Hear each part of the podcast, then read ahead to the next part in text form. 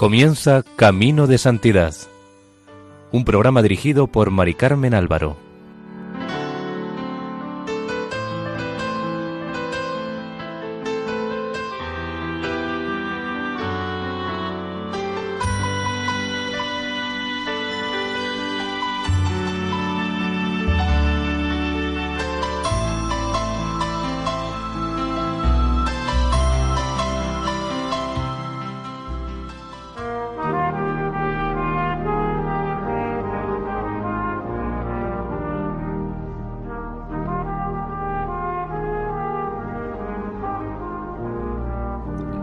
Sean bienvenidos al programa Camino de Santidad, realizado por el equipo de Radio María en Castellón, Nuestra Señora del Lledó. Les invitamos a escuchar seguidamente el capítulo primero de la vida de San Jerónimo Emiliani.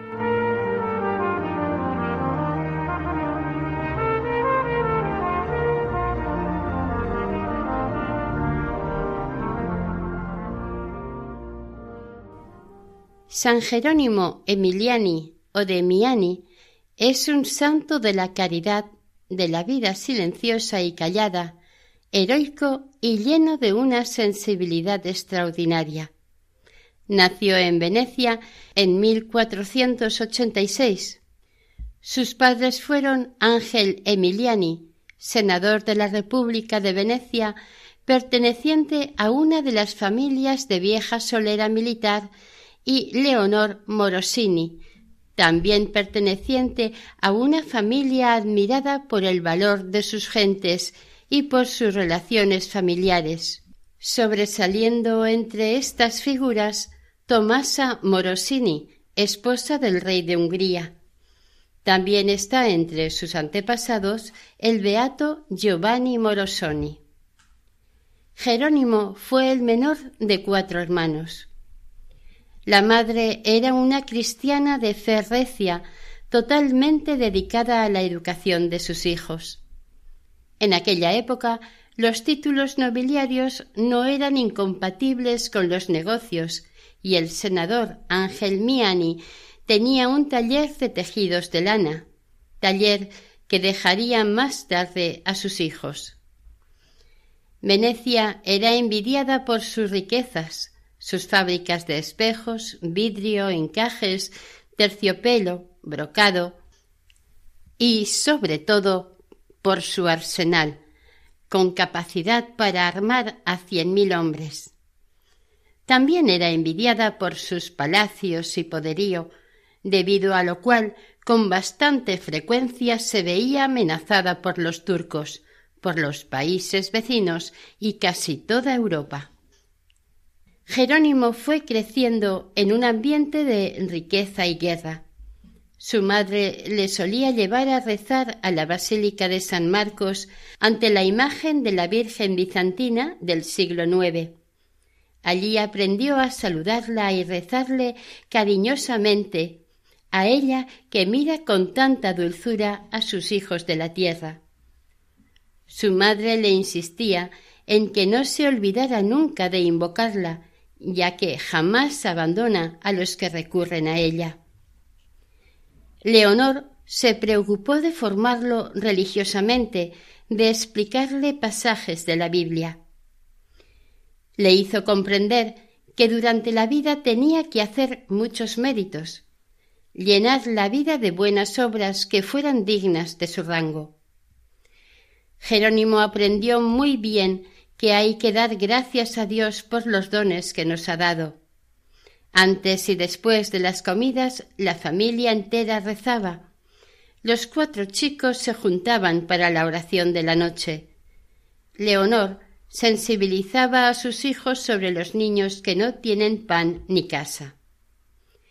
Venecia tenía toda clase de atractivos, toda suerte de perspectivas, a la juventud se le presentaban sobre todo como salida para su futuro tres caminos comerciante, soldado o marino. Jerónimo dudaba, pero se inclinaba por ser soldado. Por aquella época se descubrió América, y los venecianos mayores eran pesimistas. Temían la competencia comercial a través de las rutas de los mares, con lo cual el declive empezaría pronto, como así sucedió poco a poco. Ángel Miani, que siempre había actuado legalmente, con justicia y verdad, era muy envidiado por algunas personas que lo odiaban por su posición y por los éxitos en su carrera. Una noche, Leonor, muy preocupada, veía que su marido no llegaba. Pronto lo encontraron colgado en las escaleras del puente de Rialto, junto al mercado de las telas. Seguramente fue por envidia o venganza, pero nunca se llegó a saber quién había sido ni quién había pagado para que se cometiera el crimen. A Jerónimo se lo ocultaron como pudieron, pero pronto supo lo que quiere decir la palabra huérfano y todo lo que conlleva, así como la eficacia de la fe cristiana, ya que su madre le enseñó uno de los dulces nombres que la Virgen guarda para sus hijos de la tierra, Madre de los huérfanos. Nuestro santo aprendió a leer y escribir, así como el catecismo en el monasterio de Santa María de la Caridad, situado al lado de su casa, perteneciente a la orden de los canónigos regulares de Letrán, que tenía una escuela aneja. A la madre de Jerónimo, mujer valiente, le tocó ocupar también el puesto del padre, y poco a poco la vida volvió a su cauce. Jerónimo tenía un genio vivo, era exigente, ansioso de cariño, amable con todos y todos los que le conocían lo querían. En casa de los Emiliani, al llegar la cuaresma, no se podía hablar de diversiones. Era el tiempo de Jesús crucificado. Leonor, con Jerónimo al lado, se arrodillaba ante la cruz. Allí está el Salvador del mundo cubierto de heridas. El chiquillo triste preguntaba por qué clavaron a Jesús. Su madre le contaba la pasión. El niño lloraba y decía que si él hubiera estado allí, le hubiera defendido con su espada. La noche del Viernes Santo, la plaza de San Marcos en Venecia se iluminaba con faroles, hachas y candelas en los balcones y ventanas. Los transeúntes iban con cirios en las manos.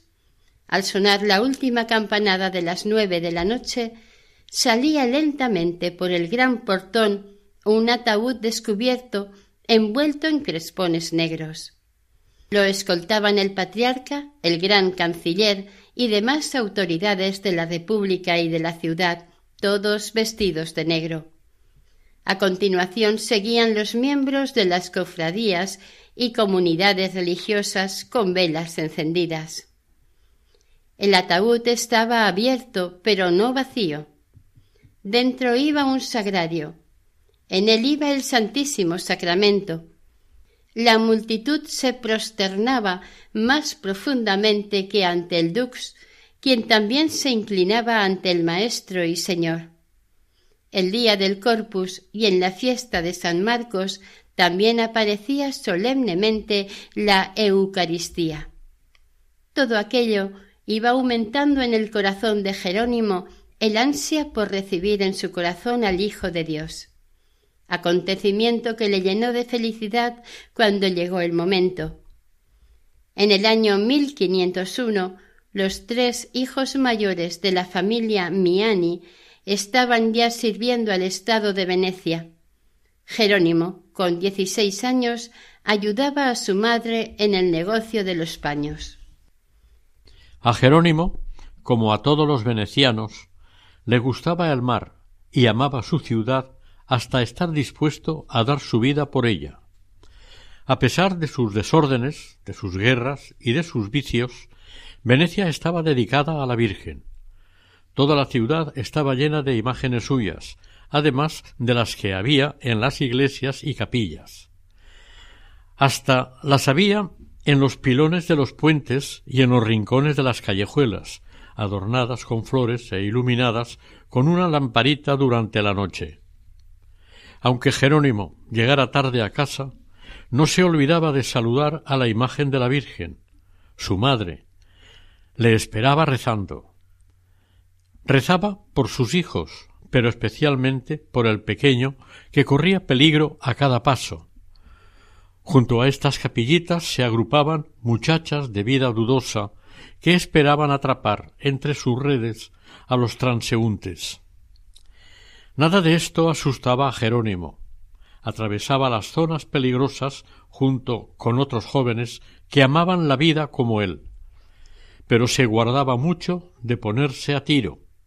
Leonor había metido en su alma el sentido del honor. Muchas veces le había dicho que si quería un día formar parte del Gran Consejo de Venecia, tenía que tener un nombre sin mancha. El 1 de diciembre de 1506, Leonor Miani presentó a Jerónimo en el Palacio de los Dux para declarar que su hijo había cumplido los veinte años, lo cual significaba para un miembro de la nobleza que podía llegar a ser candidato a la magistratura.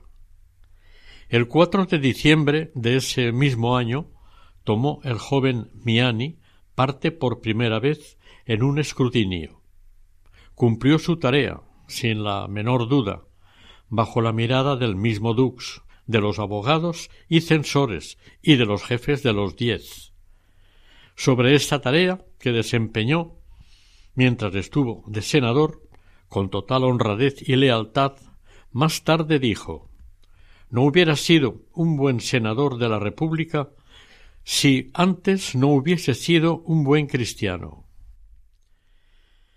La revolución de Génova contra el rey de Francia y la consiguiente represión inquietaban a Venecia. El enemigo estaba a las puertas de la República de Venecia. Jerónimo fue llamado a milicias, ingresó en filas entusiasmado, y se entregó a las mismas diversiones que volvían locos a sus compañeros de armas. Su libertinaje entristecía a su madre y la angustiaba si llegaba tarde. Cuando le preguntaba de dónde venía, sonreía y no contestaba. Le gustaba la lucha, los caballos, las armas, la gloria, pero se había marcado unos límites para no disgustar a su madre. Europa estaba en plenos preparativos de guerra. Maximiliano de Austria, el rey de Francia, Luis XII, Fernando el Católico y el Papa Julio II, así como el duque de Ferrara y el marqués de Mantua, formaron una liga para apoderarse de algunos territorios que querían recuperar y que habían sido tomados en su día por Venecia. El 10 de diciembre de 1508 firmaron la Liga de Cambrai. Luis XII envió un mensaje al Dux declarándole la guerra. Después de varias batallas, el 14 de mayo los franceses derrotaron a los venecianos en Añadel. Lucas Miani fue hecho prisionero en el castillo de la Escala que defendía valientemente con unos pocos hombres. Ante la avalancha de ocho mil españoles y alemanes, fue derrotado y conducido como prisionero a Alemania. En noviembre de 1510 hubo un intercambio de prisioneros y Lucas fue repatriado.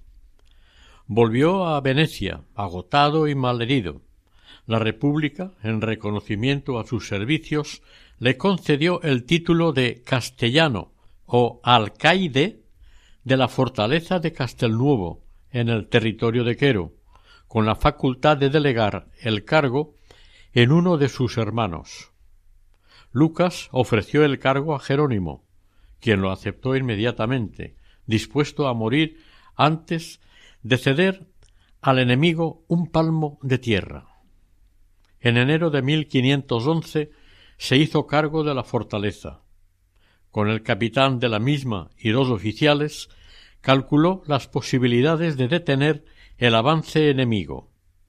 Nuestro santo pidió refuerzos a Venecia y se los dieron, pero sucedió lo mismo que en la escala. Las infanterías francesa y alemana, con gran número de soldados, asaltaron la fortaleza. El refuerzo enviado de Venecia abandonó traidoramente con sus soldados el lugar. El capitán también. Se quedó solo Jerónimo, con sus soldados, para defender el honor de Venecia. Suplió la ausencia de los traidores, exhortando, animando a sus hombres, inflamándoles con el fuego de su valor.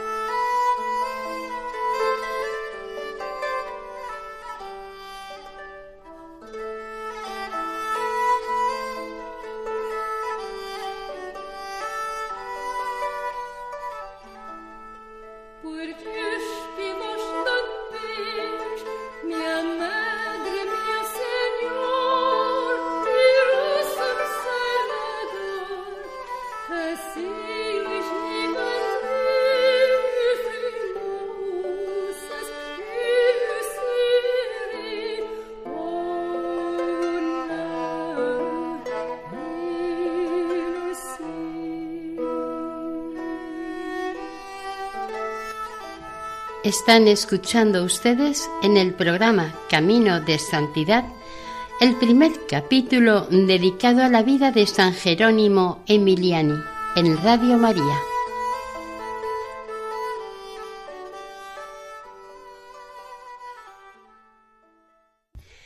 El 26 de agosto al amanecer empezó el asalto. La resistencia de la fortaleza sobrepasaba toda previsión enemiga. ¿Cómo era posible que un puñado de hombres mantuviera en jaque a semejante masa de soldados? Pero llegó el momento en que se agotaron las municiones dentro del castillo.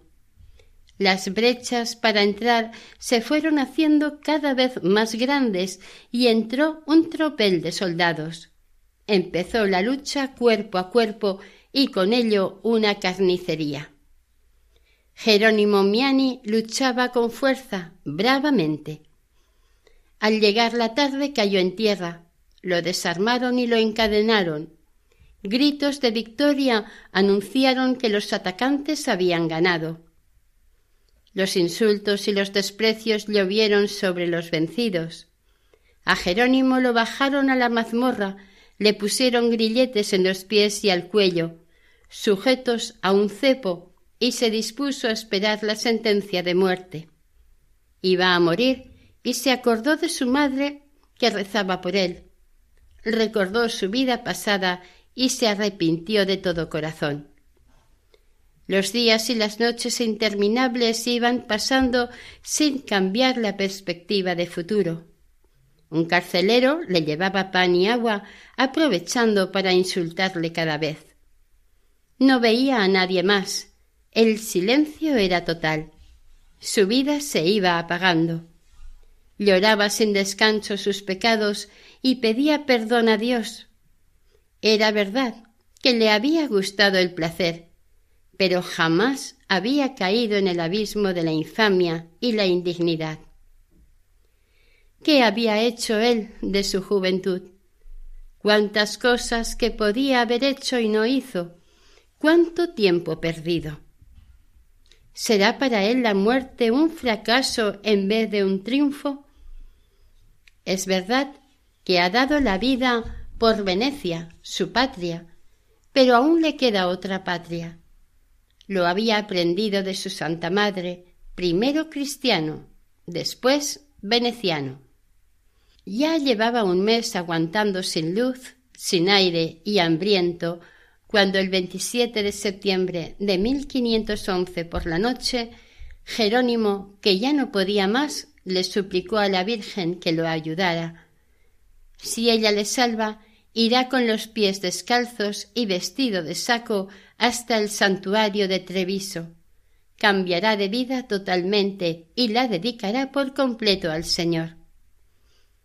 Mientras él rezaba, su madre también lo hacía. Le habían dicho que el castillo de Quero había caído en manos alemanas y que Jerónimo estaba prisionero.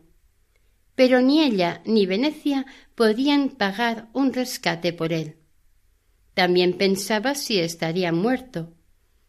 Entonces se dirigió a la Virgen pidiéndole auxiliara a su hijo, tanto si estaba en este mundo como si estaba en el otro. Leonor rezaba el rosario de rodillas en su oratorio. En su interior se encontraba con paz. Esperaba contra toda esperanza. También Jerónimo estaba de rodillas en el calabozo del castillo.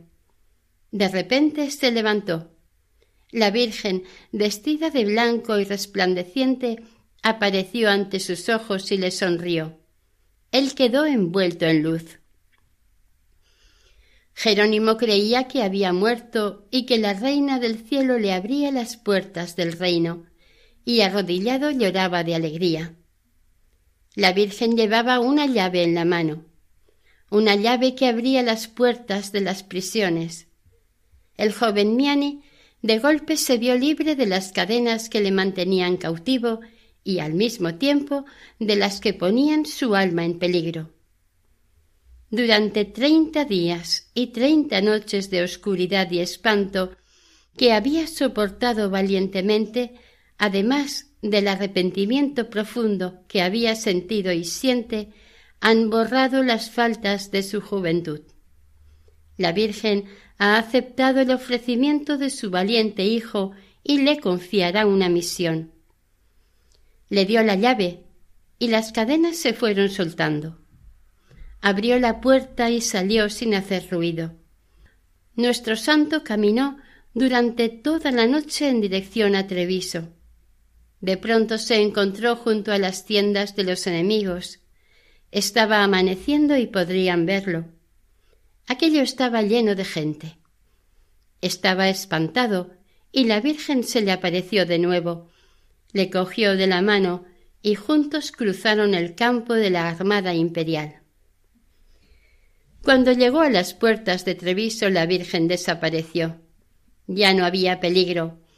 Jerónimo entró en la ciudad que estaba defendida por los venecianos. En una noche había recorrido cuarenta y cinco kilómetros. Estaba sucio y demacrado, pero consiguió que lo reconocieran. Llevaba consigo las cadenas, la bola de mármol que le sirvió de cepo y la llave de la cárcel. Se fue al santuario de su salvadora Santa María Maggiore o Madonna Grande y prometió solemnemente entregarse totalmente al servicio de Dios y del prójimo. Allí les contó el milagro a los canónigos de la Orden de Santa María de la Caridad que atendían el santuario. Después se fue a Venecia, situada a treinta kilómetros. La sorpresa y alegría de su madre fue indescriptible. El cambio de la actitud de Jerónimo se veía claramente. Se había vuelto devoto en grado sumo y la gente no lo entendía. Él pensaba retirarse del mundo y se lo comunicó al padre Pablo, canónigo del monasterio de Santa María de la Caridad, que le aconsejaba y dirigía. Este le pidió que no se retirara aún. Era soldado y la patria estaba en peligro, por lo que Jerónimo no dudó y cumplió con su deber, tomando parte en la defensa de Treviso, con el mismo valor que había mostrado en la defensa de Castelnuovo de Quero. En Treviso el enemigo, después de furiosos e inútiles asaltos, se retiró.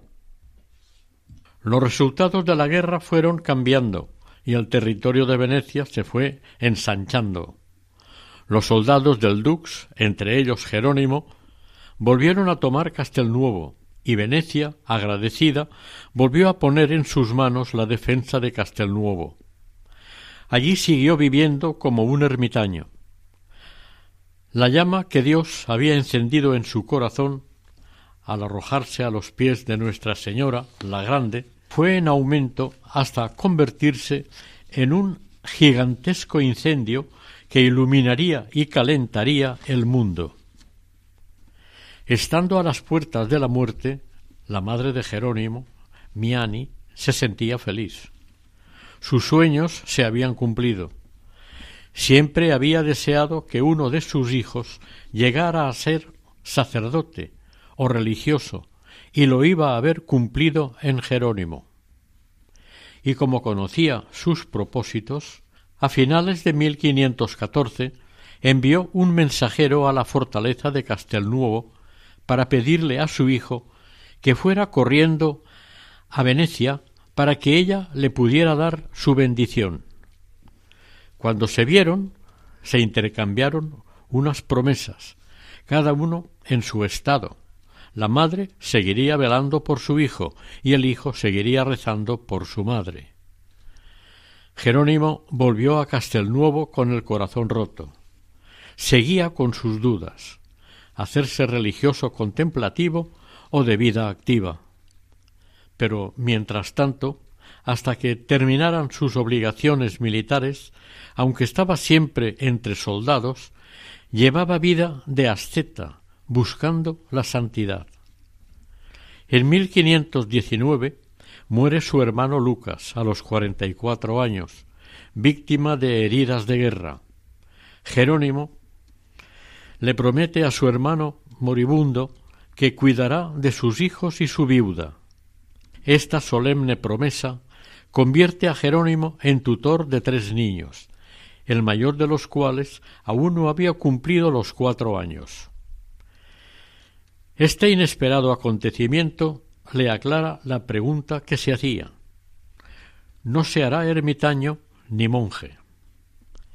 En 1526 termina el compromiso de cinco años como alcaide de Castelnuovo y vuelve a Venecia, entregándose en cuerpo y alma a la educación de sus sobrinos. Les enseña la doctrina cristiana, con lo que se ve obligado a profundizarla, y para poder ayudarles más económicamente, toma la dirección del negocio de tejidos, heredado de su padre Ángel Miani. Aquel mismo año, 1526, muere su hermano Marcos Miani, dejándole también al cuidado de sus tres hijos. El más pequeño todavía estaba en la cuna. La providencia le volvía a encargar la misma misión que años antes.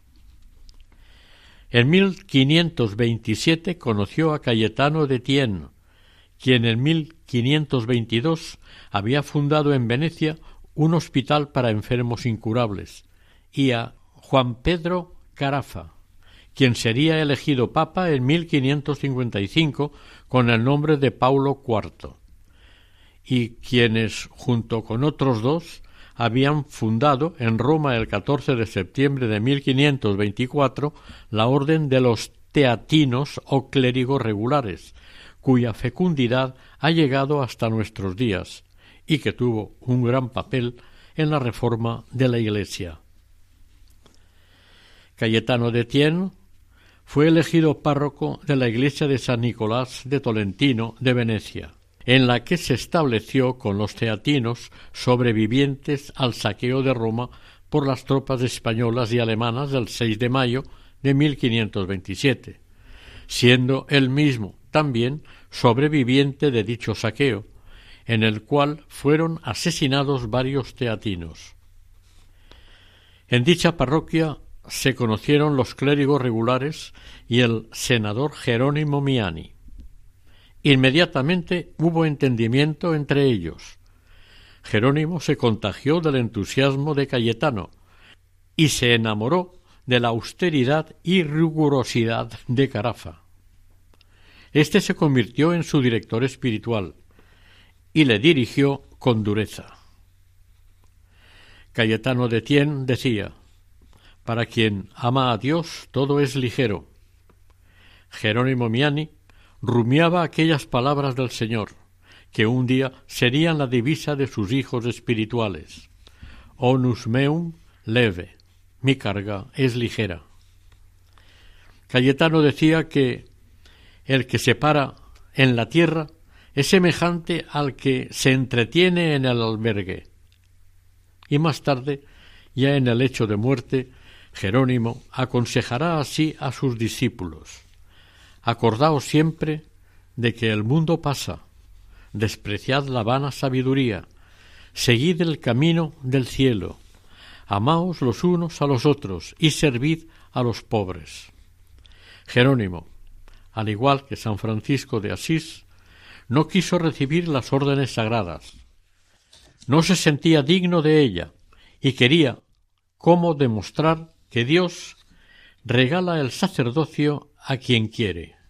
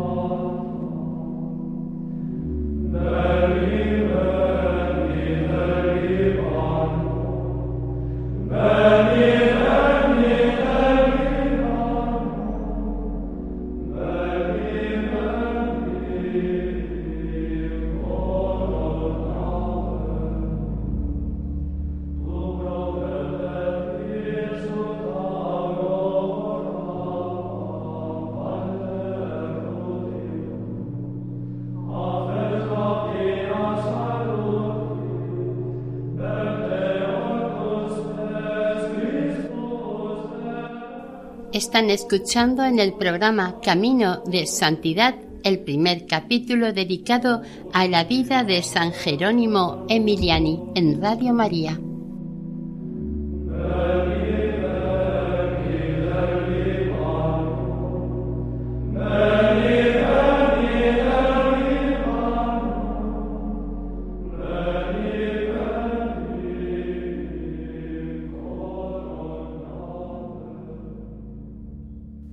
En el Hospital de los Incurables, fundado por Cayetano, Jerónimo se dedicó a curar las llagas más repugnantes y las más asquerosas enfermedades contraídas por los soldados.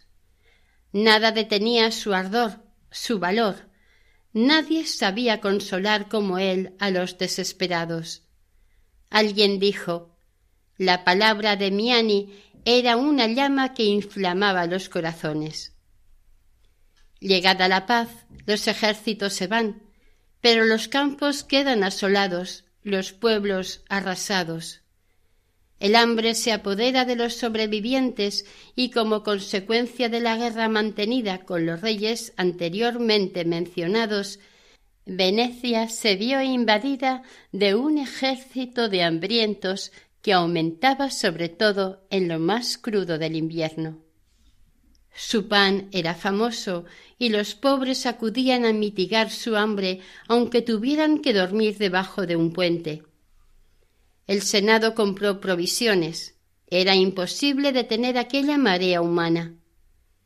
Jerónimo ya no piensa en hacerse ermitaño. Está sobrecargado de trabajo y se entrega en cuerpo y alma a ayudar a los necesitados.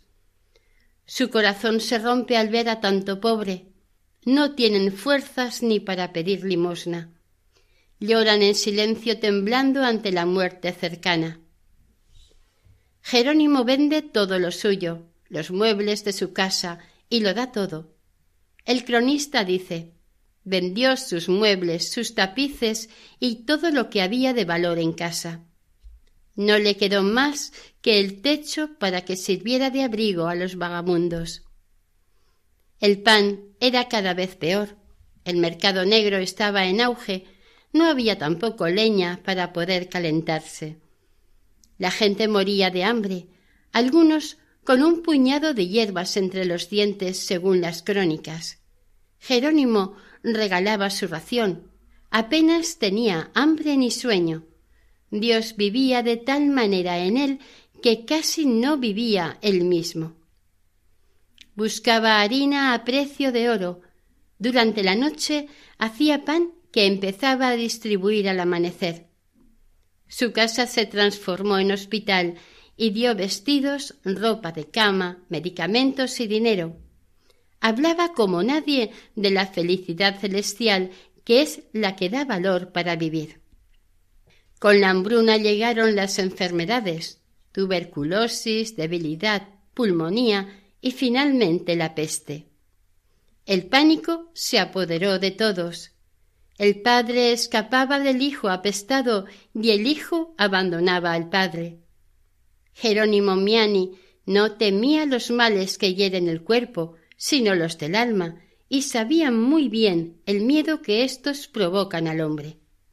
Alentaba a los moribundos, recogía los cadáveres abandonados, iba y venía sin descanso, llevaba sobre sus hombros una carga de la que todos huían espantados. De este modo se encontró con la mirada del Señor, arrastrando su cruz, y en ella encontró las fuerzas para seguir su camino. Mi carga es ligera. Al amanecer, Jerónimo reemprendía cada día su trabajo en el hospital de incurables. No se resignaba a ver moribundos sin socorro. Como cada vez había más enfermos, se le ocurrió hacer construir, junto a la iglesia de los santos Juan y Pablo, un gran edificio de madera, una especie de lazareto, donde hospitalizar un gran número de apestados. Su iniciativa fue muy bien recibida y consiguió el apoyo y la ayuda incondicional de todos los ciudadanos, empezando por el mismo dux Andrés Gritti. Jerónimo posee una fuerza física extraordinaria y una gran inteligencia. Todo lo que ha estado viviendo hasta ahora le obliga a tomar una decisión. Cree que debe quedarse y combatir en el mundo. Como consecuencia de las epidemias, guerras y hambres, una muchedumbre de niños abandonados vagabundean por Venecia. La Virgen, que lo había librado del calabozo, espera de él un milagro, espera que se ocupe de sus pequeños. Ella le ayudará. Y Jerónimo creará el primer asilo para huérfanos. El santo comunica su plan a Cayetano de Tiene y a Juan Pablo Carafa, quienes le responden que aquella idea era una inspiración de lo alto y le apoyan. Sin dejar de ocuparse de sus sobrinos, Jerónimo se puso manos a la obra. ¿Puede haber mayor desgracia que la de unos niños que mueren de hambre y frío, que carecen de padre y madre? A veces se agrupan porque tienen miedo. Pueden desaparecer sin que nadie los reclame. Se habían dado casos. Durante la noche Jerónimo atravesaba a escondidas los barrios populosos, a la búsqueda de aquellos pobres desgraciados que no tenían un sitio donde cobijarse, ni una cama donde morir. En un rincón descubrió a un pobre chiquillo harapiento acurrucado, llorando, y le invitó dulcemente a que se fuera con él. Así comenzó su entrega a los niños. Repartió a sus sobrinos lo poco que le quedaba y seguía velando por ellos, pero ahora ya pueden vivir sin él. Inauguró en el barrio de San Basilio, junto a la iglesia del mismo nombre, la primera casa de huérfanos, bajo la dirección de Tiene y los sabios consejos de Carafa. Pero a Jerónimo le tocaba multiplicarse porque había muchos sitios a los que acudir. Un día dirá querría tener cien brazos y cien manos. Hacía el trabajo de varias personas. Se entregó tanto que al final cayó enfermo y fue atendido en el hospital de incurables donde él ayudaba. Afirmaron algunos testigos que no sintió la más mínima inquietud ni desasosiego por ello, no se sentía imprescindible en ningún lado. Contaron que se confesó, recibió la Eucaristía y puso toda su esperanza en el Señor. Se abandonó en sus brazos y ya no habló de sí mismo ni de su propio mal, como si no le doliese nada, esperando solamente con santa paciencia a que se cumpliera la voluntad de Dios. Cayetano de Tiene y Juan Pedro Carafa acudían a la cabecera de su cama para contarle lo que estaba sucediendo. Los enfermos pedían a Dios la curación de su amigo, los niños rezaban con gran fervor, como se reza por un padre que da algo más que el pan, puesto que despiertan en los corazones el amor divino. Con tanto ardor en la oración se obtuvo el milagro y pudo reemprender sus antiguas ocupaciones y aún más las aumentó. Las fundaciones se sucedían una tras otra. La de San Basilio quedó estrecha y hubo que cambiar, para lo que alquiló una casa más amplia en el barrio de San Roque. Después de su curación quería entregarse a Dios sin descanso, pero siguió sin querer ordenarse de sacerdote. De hecho, jamás se ordenó. No tenía vocación sacerdotal. Juan Pedro Carafa, que era su director espiritual, intuyó que con su testimonio en el mundo, como un seglar más, era como él debía perfeccionar sus esfuerzos de amor al prójimo, reflejo del amor divino. Y le desaconsejó con toda su autoridad cualquier otra forma de apostolado. En Venecia sabían que Jerónimo Miani no retrocedía ante ningún obstáculo cuando se trataba de socorrer a los desgraciados. Le habían hablado de la gran miseria que había en las hermosas islas de Burano, Torcello y Masorbo, y allí acudió en su góndola a recoger a los necesitados, medio desnudos y cubiertos de llagas. Les cuidó, les alimentó y les vistió de blanco. Además les enseñó la doctrina cristiana, siguiendo el método que había empleado con sus sobrinos. Un cuestionario con sus correspondientes respuestas, que más tarde imitará el concilio de Trento y extenderá por todo el mundo como por ejemplo ¿Para qué estamos en la tierra? Y ellos respondían para amar a Dios, servirle y alcanzar la vida eterna. Cuando Jerónimo quería conseguir alguna gracia extraordinaria de Dios, hacía rezar con él a cuatro niños menores de ocho años, y siempre alcanzaba lo que pedía. Instauró en Venecia una procesión que hacía que todo el vecindario de la ciudad se asomara curioso a los balcones. Una canción pura y simple se elevaba a los cielos. Un niño abría la procesión portando una cruz. Tras él, una larga fila de huérfanos desfilaba ordenada y lentamente, desgranando las letanías de la Virgen. Cantaban Mater Christi ora pro nobis, Virgo Clemens, ora pro nobis, Rosa Mística, ora pro nobis. Los transeúntes se sumaban al coro infantil. La ciudad se emocionaba y revivía la piedad en los corazones cristianos. Pero también hubo algunos desfiles más llamativos. Con motivo de unos funerales aparecieron los huerfanitos, organizados en doble fila. Unos iban vestidos de blanco y otros de azul claro.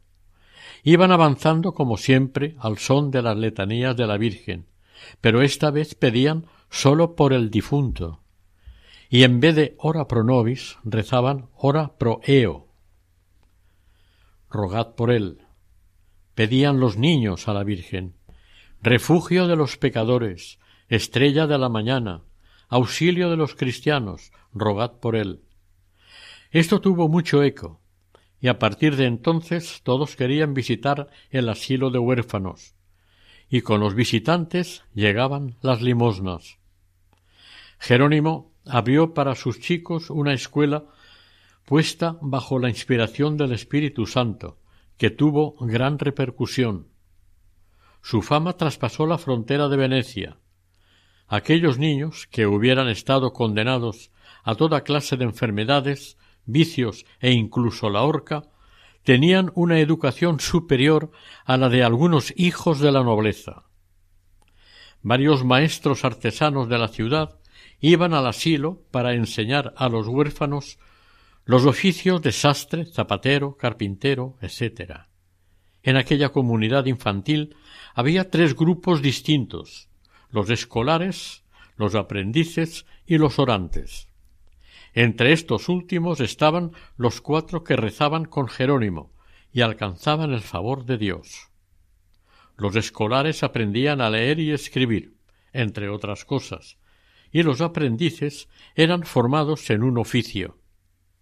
En 1528, de paso por Venecia, Mateo Giberti, amigo de Jerónimo, que se unió a los teatinos desde el primer momento, se maravilló de los progresos conseguidos por Miani en su fundación del asilo de huérfanos y le pidió que fuera con él a Verona, ya que había intentado fundar uno, tenía el local y los huérfanos, pero no era suficiente.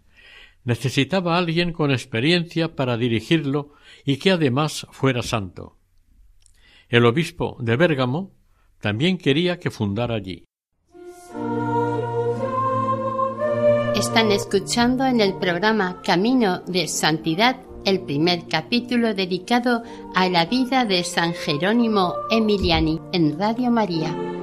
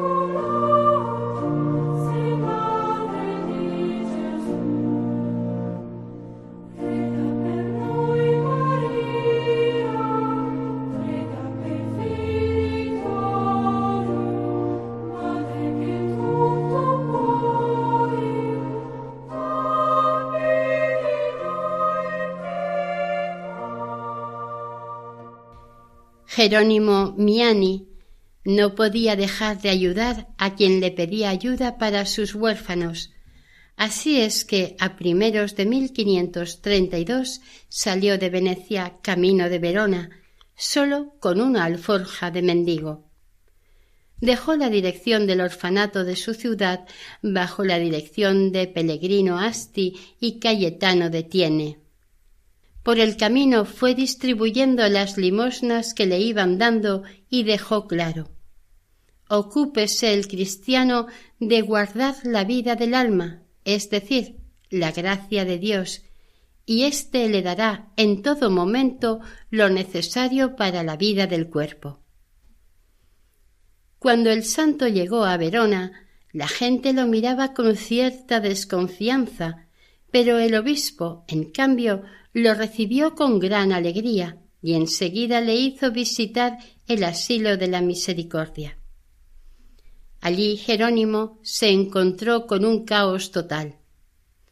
Lo primero que hizo fue ordenarlo todo según su reglamento y sistema. Una vez puso todo en orden, se marchó hacia Bérgamo. El santo pasaba parte de la noche en oración, oración que se transformaba en gracias y bendiciones en favor del mundo. A menudo repetía la invocación Dios mío, no seas mi juez, sino mi salvador. Su canción preferida era la Salve Regina, la alabanza a su dulce abogada.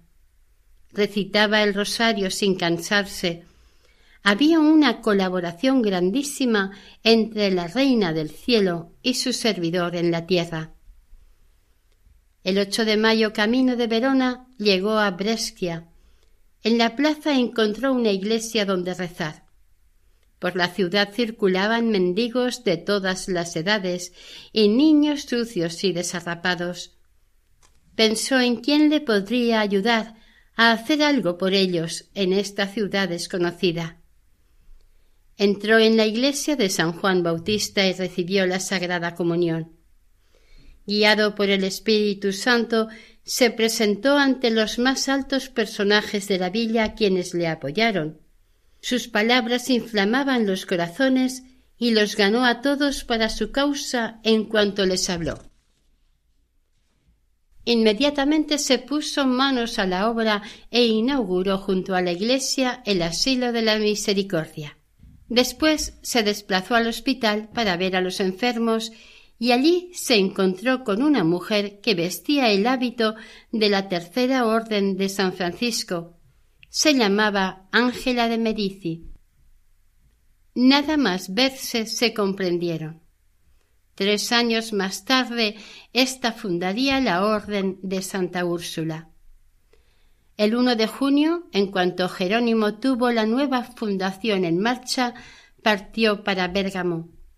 A quienes le decían que descansara y cuidara su salud, le respondía Mientras fui soldado y servía a la República, estaba sobrecargado de trabajos. ¿Voy a ser menos generoso y diligente cuando se trata del servicio de Dios y de la salvación de mi alma?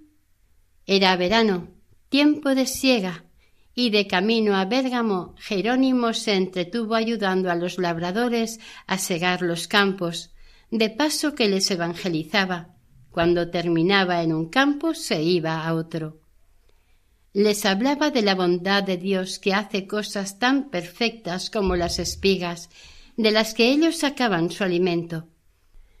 También les hablaba del paraíso al que estaban destinados. Les enseñaba a cantar para que el trabajo se les hiciera menos pesado. Una de las coplas que les enseñó con música pegadiza decía Bendigamos con amor los favores del Señor.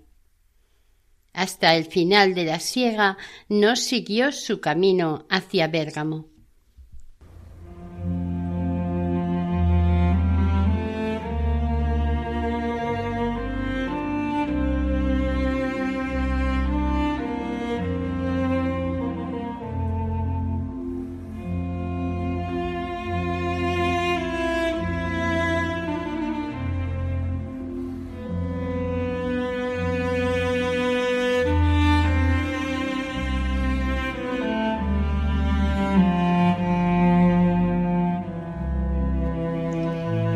Oración. San Jerónimo Emiliani, que reconocías el rostro del Señor en los pequeños y los últimos, y en ellos amabas y servías. Intercede para que también nosotros sepamos descubrir las necesidades y sufrimientos de nuestros hermanos. Sirvamos lealmente a los pobres y así, algún día, ser dignos de contemplar el rostro de nuestro dulcísimo Jesús en la gloria eterna del cielo. Amén.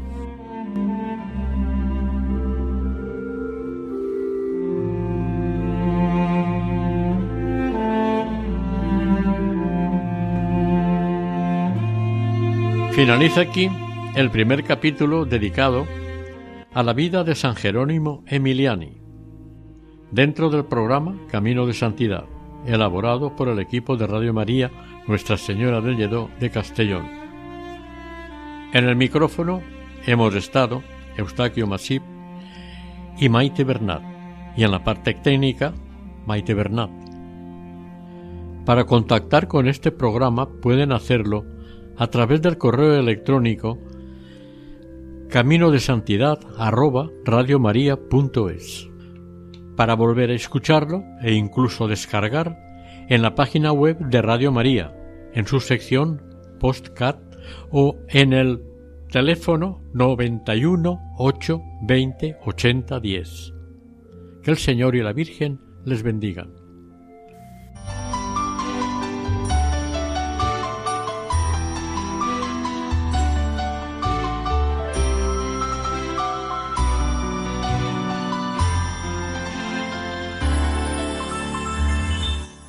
Camino de Santidad. Un programa dirigido por Mari Carmen Álvaro.